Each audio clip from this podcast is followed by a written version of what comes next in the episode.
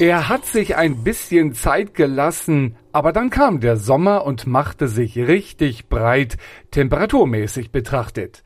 Hallo zum Wasserzeitung Podcast, sagt Klaus Arbeit, und ich stimme frisch und fröhlich gerne mit ein, wenn wieder gesungen wird. Pack die Badehose ein, nimm dein kleines Schwesterlein und dann löscht wir raus zum Wannsee. Gut, in meinem Fall als Vorpommer würde ich die Ostsee dann schon vorziehen, aber der Rest stimmt.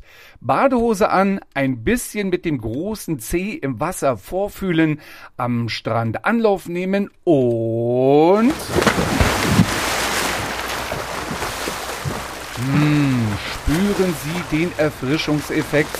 Im Urlaub wissen wir alle wieder ganz genau, warum die Wasserzeitung so gerne vom Lebenselixier schreibt. Wenngleich sich mancher am Wasser wohler als in selbigem fühlt. Der heute 68-jährige Wasserbauingenieur Eckhard Lehmann zum Beispiel wohnt von klein auf in Brandenburg Süden an der kleinen Elster, wo er als Kind sogar angeln gegangen ist. Paradiesische Zustände, berichtet der in Umweltschutz und Heimatvereinen aktive Ruheständler, die allerdings nicht anhielten. Dann wurde in den 70er Jahren dieser Fluss begradigt und dann kam das Dilemma der Verschmutzung also Gerbereien, nicht funktionierende Kläranlagen, Kohleabwasser und dieses Konglomerat hat die kleine Elster zu einem stinkenden Fluss gemacht. Die Bevölkerung hat immer gesagt, warum kann das nicht wieder so sein, wie es mal war? Die Elster wurde also strikt begradigt, viele Biotope mit dem Material überspült. Dann haben wir als Verein zum Beispiel Bäume gepflanzt, 1997 auf vier Kilometer Länge Südufer der kleinen Elster bepflanzt. Das sind heute schattenbringende große Bäume. Und wir haben erlebt, dass 2006, 2007 die Begradigung aufgehoben wurde, indem Altschleifen wieder angeschlossen wurden. Und wir sehen jetzt ein harmonisches Naturbild wieder. Und da sage ich mir, ich habe fünf Enkel, die sollen auch wieder mal sowas haben, so eine schöne Natur. Die wissen gar nicht mehr, was mit ihnen gemacht wird dort. Und wenn wir das Wasser runter weglaufen lassen, dass unser Landschaftsgrün verschwindet im Sommer, das kann nicht das Ziel sein. Und solange ich meine Möglichkeiten hier einsetzen kann, werde ich da auf jeden Fall mit an der Front stehen. Ja. Wer auf der anderen Seite der erwähnten Front steht? Nun, beim Kampf um die Renaturierung der schwarzen Elster gibt es viele Gegner, wie den Amtsschimmel, Ignoranz oder Geldmangel. Aber Eckhard Lehmann wünscht sich einen Erfolg auch hier. Immerhin meanderte die Schwarze Elster vor ihrer Begradigung 500 Kilometer durch die Lausitz, heute sind es gerade noch 170. Muss das so bleiben? Immerhin fordert doch das im Frühjahr von der Landesregierung vorgelegte Niedrigwasserkonzept, man müsse Wasser in der Region halten. Genau darum kämpft die lokale Initiative Unser Heimatfluss braucht unsere Hilfe, über die wir in der aktuellen Ausgabe der Wasserzeitung ausführlich berichten. Eine aktive Bürgerschaft soll hier mobilisiert werden, um die Normalwasserstände der Schwarzen Elster durch bauliche Veränderungen zu sichern und in der Folge die Grundwasserstände zu regenerieren. Weg mit der Fixierung auf den Hochwasserschutz, meint auch Eckhard Lehmanns Mitstreiter, der langjährige Bürgermeister von Übigau-Warenbrück, Andreas Klaus, in unserem Gespräch. Wir müssen klar machen, dass es äh, nicht mehr nur um Hochwasser geht, sondern wir müssen Hoch- und Niedrigwasser zusammendenken. Und die wichtigste Aufgabe, die wir im Moment haben, ist also wirklich gegen dieses Niedrigwasser vorzugehen und äh, den Wasserstand anzuheben damit eben all das, was damit verbunden ist, also zum Beispiel auch der Waldumbau, die Landwirtschaft, dass die hier in der Region auch eine Chance haben. Sie wollen gegen Niedrigwasser vorgehen, die Landesregierung laut dem Konzept auch.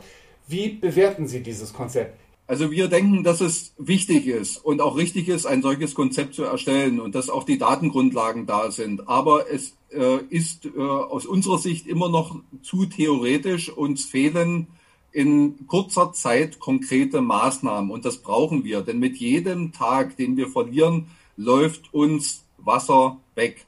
Und das können wir uns unter den Bedingungen des Klimawandels ganz einfach nicht leisten. Also klare Ansage, schnelles Handeln. Solche Initiative, solche lokale Initiative wie die Ihre lebt natürlich auch immer davon, dass man die Menschen in der Region mitnimmt. Auf welche Weise tun Sie das? Ist der Mensch in Übigau-Warenbrück so verbunden mit seiner schwarzen Elster, dass er sagt, also was immer ihr jetzt auch vorhabt, wir sind da mit dabei, wir stellen uns vor den Reichstag und protestieren, damit was passiert und nicht erst in 30 Jahren? Wir haben gespürt, dass es wirklich ein großes Interesse daran gibt, von den Bürgern mitgenommen zu werden. Und sie brauchen natürlich auch das Wissen. Also viele sind zwar mit dem Fluss verbunden, es ist ihre Heimatregion, aber was da konkret im Moment abläuft, das ist vielen gar nicht so bewusst. Und deswegen brauchen wir auf der einen Seite den Wissensaufbau, auf der anderen Seite brauchen wir aber relativ schnell Umsetzungsprojekte, damit die Bürger sich das vorstellen können und auch sehen, was passiert, wenn man dort eingreift. Und wenn man da erfolgreich ist, glaube ich,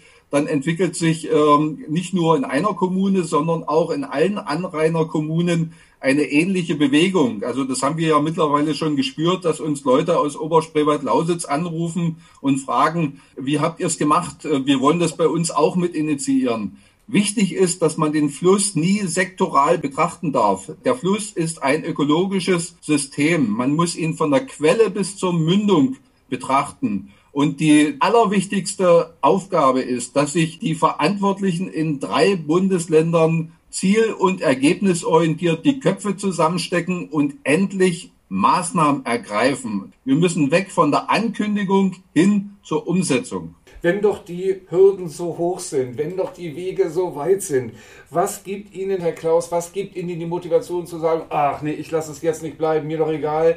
Wir sind das der nächsten Generation einfach schuldig, dass wir uns hier, Entschuldigung, den Arsch abreißen. Wir haben die Verantwortung. Wir leben hier, wir wollen auch hier leben bleiben und äh, wir wollen hier eine Region entwickeln. Und ich glaube, die Chance ist im Moment sehr groß, dass wir die Dinge, die im Zusammenhang mit dem Aufschluss der Tagebauer in der Lausitz gemacht worden sind, nämlich die Schwarze Elster zu kanalisieren, dass wir jetzt äh, sagen, es muss möglich sein, nach dem Auslaufen des Bergbaus auch wieder die Bedingungen zumindest teilweise herzustellen, die wir vor dem Bergbau hatten, nämlich das Wasser in der Region zurückzuhalten. Und da brauchen wir viele Verbündete angefangen in der Landwirtschaft, aber auch andere Nutzer am Gewässer. Wir sitzen da alle sprichwörtlich in einem Boot. Und weil wir hier leben und auch hier leben wollen und unsere Kinder und Enkelkinder das genauso wollen, lohnt sich das, sich dafür einzusetzen. Wenn die Wasserzeitung Andreas Klaus und dem Verein Unser Heimatfluss braucht unsere Hilfe Erfolg wünscht, so steckt da durchaus, das gebe ich zu, ein gewisser Selbstzweck dahinter. Denn woraus sollte die Siedlungswasserwirtschaft Wasser fördern, wenn sich das Grundwasser immer weiter zurückzieht? Wir gehören zwar in Brandenburg zu den wasserreichsten, aber eben auch niederschlagsärmsten Regionen Deutschlands. Erschwerend hinzu kommt, dass die durchlässigen Sandböden das Wasser nicht halten können und große Wasserflächen bedeuten hohe Verdunstung, ergo die Pegel sinken. Alarm wird in der Siedlungswasserwirtschaft jedoch nicht geschlagen. Vielleicht noch nicht? Im Gespräch mit dem Verbandsvorsteher Peter Czepanski vom Märkischen Abwasser- und Wasserzweckverband MAWV aus Königs Wusterhausen wollte ich zunächst wissen, was er von der Prognose eines nicht ganz unbetuchten Neubrandenburgers hält. Der bemerkenswerteste Satz zum Thema Wasserressourcen stammt meiner Meinung nach, Herr Schipanski, in diesem Jahr von äh, Tesla-Chef Elon Musk. Bäume würden hier in Grünheide nicht wachsen, wenn es kein Wasser gäbe, hat er da gesagt, als es um die Frage ging, ob denn überhaupt genügend Trinkwasser für so eine Gigafabrik hier im Märkischen Sand zur Verfügung stünde. Was halten Sie von diesem Statement? Also mir ist dieses Statement erstmal neu, aber ist schon erstaunlich, dass da so ein äh, Mensch kommt aus Amerika, der sonst sich mit Raumfahrt befasst, dass er jetzt also auch äh, den Waldbestand oder das Wachsen von Kiefern äh, dort sehr viel Bescheid weiß. Ja, ich musste erst mal noch über den Satz nachdenken äh, Herr Arbeit, was er damit gemeint hat. Ja, ich glaube, der Vergleich, der hinkt ja dann doch ein bisschen. Also das, was ich von Tesla weiß, ist ja, dass dort Unmengen von Wasser gebraucht werden. Also so eine gemeine Kiefer im Brandenburgischen, glaube ich, kommt mit wesentlich weniger Wasser zurecht und ist da, glaube ich, genügsamer als Tesla. Also wir halten fest, ein Auto, ein Elektroauto braucht doch mehr Wasser zum Wachsen, unser gutes Trinkwasser zum Wachsen als ein Baum. Aber vielleicht müssen wir ja ohnehin in der Wasserwirtschaft grundsätzlich neu denken. Gerade heute an dem Tag, an dem wir dieses Interview aufzeichnen, präsentiert Bundesumweltministerin Svenja Schulze ihre nationale Wasserstrategie und sagt dort den Satz, beim Wasser gibt es kein Mengen, sondern ein Verteilungsproblem. Sagt sie damit auch, dass unsere ja teilweise auch kleinteiligen kommunalen Strukturen in Brandenburg überholt sind und dass wir größere Strukturen brauchen? Bin ich mir nicht sicher. Erstmal, wenn sie das so meint, äh, dann würde sie, glaube ich, da auch recht haben. Also die Strukturen in Brandenburg, muss ich sagen, sind tatsächlich etwas kleinteilig. Natürlich gibt es die kommunale Selbstverwaltung äh, dort, die auch ihr gutes Recht haben, aber diese kommunale Selbstverwaltung ist gerade, glaube ich, in Bezug auf die Trinkwasserversorgung nicht immer die optimale Lösung. Da gibt es ja auch in Brandenburg sehr große Unterschiede, was das Wasservorkommen angeht. Haben wir denn da ein grundsätzliches Problem in Brandenburg? Also ich glaube, Wasser ist erstmal genug vorhanden. Ne? Ist, wenn man so mit einem Flugzeug über unser Land fliegt oder hier in Schönefeld dann irgendwann landet, stellt man fest, da sind ja jede Menge Seen und eigentlich müsste Wasser auch genug vorhanden sein. Guckt man genau hin, stellt man fest, da gibt es doch einige Probleme.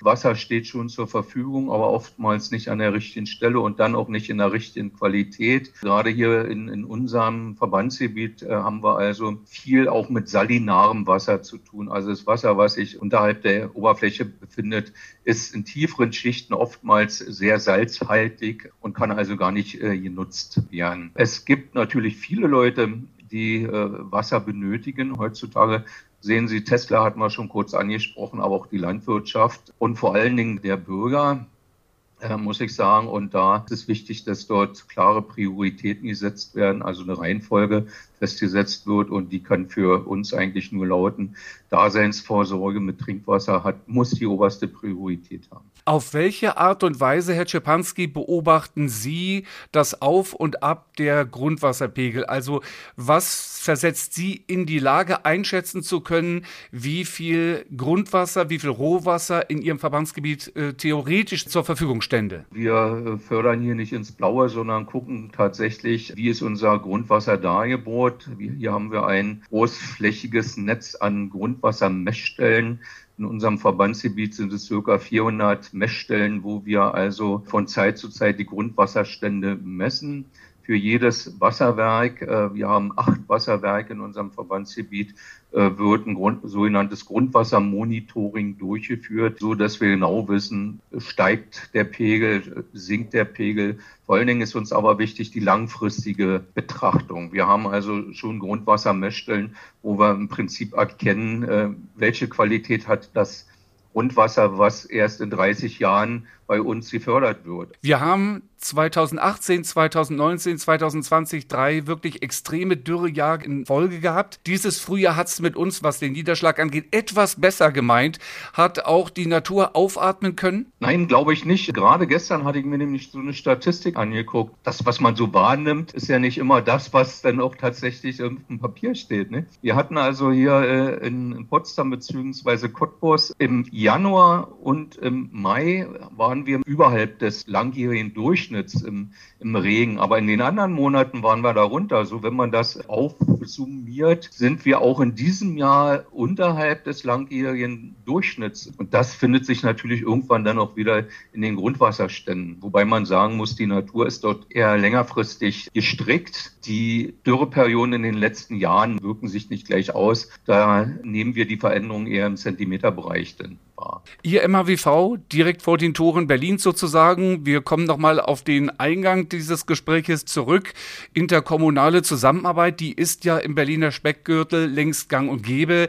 Die Berliner Wasserbetriebe, die sich auch ein Teil zumindest ihres Trinkwassers aus dem Brandenburger Gebiet holt. Auf der anderen Seite wird auch Brandenburger Abwasser in doch erheblichem Umfang von den Berliner Wasserbetrieben geklärt. Ist das unser Erfolgsrezept für die Zukunft? Ja, ohne Zusammenarbeit geht es nicht. Ne? Wenn man jetzt dieses Niedrigwasserkonzept sieht, worüber wir ja auch schon mal gesprochen haben, ich glaube, das geht nur zusammen, äh, also auch nicht nur die Verbände zusammen, sondern alle Beteiligten rund um das Thema Wasser sollten hier an einem äh, Strick ziehen. Die Wasser- und Bodenverbände, aber auch die Landwirtschaft, Umweltministerium, alle, alle die, die sich heute um das Thema Wasser kümmern und dort Verantwortung tragen, müssten eigentlich an so einen, ich sag mal so, an einen runden Wassertisch und sich dort auch austauschen. Wenn Herr Czepanski Feierabend und Wochenende macht, an welchem Wasser in Brandenburg entspannt er am allerliebsten oder auf welchem Wasser in Brandenburg? Äh, ja, ich bin in einer glücklichen Lage, so, so, eine kleine Datsche noch zu haben im Norden Brandenburgs, also in der Nähe von Rheinsberg. Äh, dort ist ein wirklich sehr schöner See, der Wutzsee in Lindow. Dort dürfen keine Motorboote fahren. Man kann sich dort selbstverständlich sportlich betätigen. Rudern ist also angesagt und das kommt meiner Seele immer ganz gut. Dabei viel Vergnügen. Peter Czepanski vom MAWV in Königs Wusterhausen. Und damit auch Sie noch mehr Sommerlust bekommen auf Genuss am oder auf dem Wasser, bietet die Wasserzeitung diesmal eine fantastische Panoramaseite mit Aufnahmen märkischer Gewässerlandschaften. An dein Wasser zieht's mich hin, Brandenburg. So haben wir die einladende Fotokollage überschrieben zum Ansehen und Erfreuen. So, was bin ich Ihnen schuldig? Ach ja, die neue Wasserzeitung erscheint im Sommer in und um.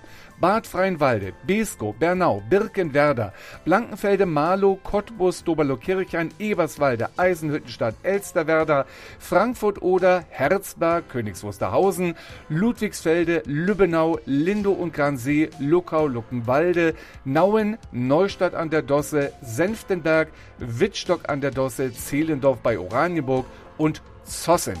Verpassen Sie nicht die Chance auf einen der Bargeldpreise beim Wasserrätsel mit Wassermax.